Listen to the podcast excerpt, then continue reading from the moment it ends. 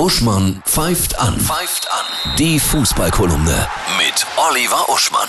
Hallo Oliver, ich grüße dich. Hallo Annette. Ja, die schnellsten Trainerentlassungen aller Zeiten. Ja, Schalkes Trainer weg, Mainz Trainer weg. Zack, innerhalb von zwei Spieltagen. Nicht schlecht.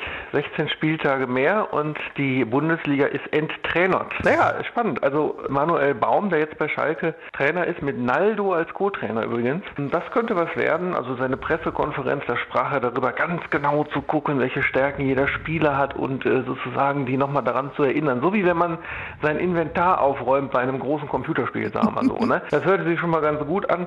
Sein fünfjähriger Sohn hat ihm YouTube-Videos gezeigt von Schalke Fankurve. Natürlich in der Hoffnung, es gäbe eines Tages wieder eine. Das, das hört sich ganz gut an. Und Mainz, der, da ist ja jetzt der Co-Trainer, Trainer, der Herr Lichte, der ja schon bei Sandro Schwarz und bei Bayer Lorzer Assistent war. Weil die können ja jetzt gar keinen neuen, die, die anderen Trainer, man müssen die Leute verstehen, die werden ja weiter bezahlt bis Vertragsende. Ne? Wenn da Kein Geld mehr, ne? ent, entlassen heißt ja nicht entlassen im Sinne von kein Geld mehr. Dementsprechend macht Mainz der Co-Trainer und der sagt über sich, die Leute würden sagen, er sei ein ganz netter Kerl. Und ich weiß nicht, ob ganz nett reicht. Reicht, ja. Ach, die Topspiele am Wochenende. Deine Oh, Einschätzung. da sind wir schon bei den Topspielen. Sonst hätte ich noch gesagt, wer wird wohl als nächstes gefeuert? Ich Was kann, ist du? schwer zu sagen, aber Wolfsburg zum Beispiel hat ja noch nicht mal die Qualifikation zur Europa League geschafft. Gegen Athen verloren, zwei Punkte erst. Ich sag mal Oliver Glasner. Ja, so, Wochenendspiele, ja. Äh, alle morgen hartes Rhein-Derby Köln gegen Gladbach. Früher waren da immer Krawalle, heute wahrscheinlich ja nicht, weil keiner da, ich weiß nicht, oder nur wenige.